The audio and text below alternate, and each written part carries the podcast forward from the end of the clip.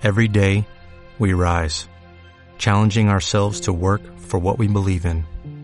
At U.S. Border Patrol, protecting our borders is more than a job, it's a calling. Agents answer the call, working together to keep our country and communities safe. If you're ready for a new mission, join U.S. Border Patrol and go beyond. Learn more at cbp.gov/careers. Hola, yo soy Sara. Y yo soy Lidia. Y hoy vamos a hablar de los 10 gobernantes más locos de la historia. Desde las épocas antiguas fuimos gobernados por reyes y emperadores. Por alguna razón, los palacios estaban llenos de gente con problemas mentales o simplemente malvados. Os dejamos como ejemplo a los 10 gobernantes más locos de la historia, para que veáis que la monarquía tenía sus complicaciones. En el top 10, la emperatriz Ana de Rusia. Ana no nació para ser reina, sino que fue puesta en el trono por el Consejo de Rusia. Pensaron que podrían controlarla como una marioneta, pero finalmente hizo lo que le pareció. Por ejemplo, atormentó a todos los aristócratas y casó a una pareja por su voluntad, vistiendo a todos de payasos para la boda y creando un palacio de hielo para la ocasión. Top 9. Jorge III de Inglaterra. Es uno de los monarcas más conocidos de la historia, por sufrir porfiria. El rey se volvió irracional y el reino se encontraba sin demasiado rumbo.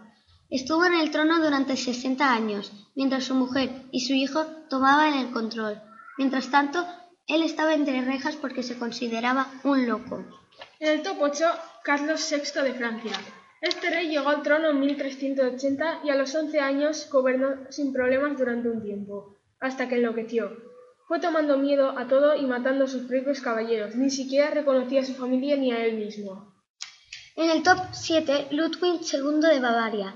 A finales del siglo XIX, Ludwig II gastó todo su dinero en construir maravillosos castillos que parecían salidos de un cuento. Para obtener el control del reino, su tío lo declaró loco y fue obligado a dejar el trono. Aunque el doctor nunca lo examinó, hasta hoy no se sabe si era loco o era tímido y retraído. En el top 6, Sultán Ibrahim I. Ibrahim fue liberado de una prisión donde se encerraban a los potenciales herederos al trono y gobernó llevando al imperio a la ruina. Era considerado loco y por tanto no era una amenaza.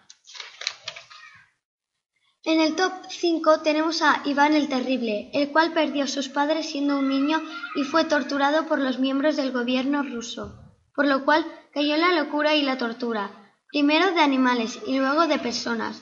A los 14 años tomó el, el poder dando de comer al jefe del gobierno a una manada de perros.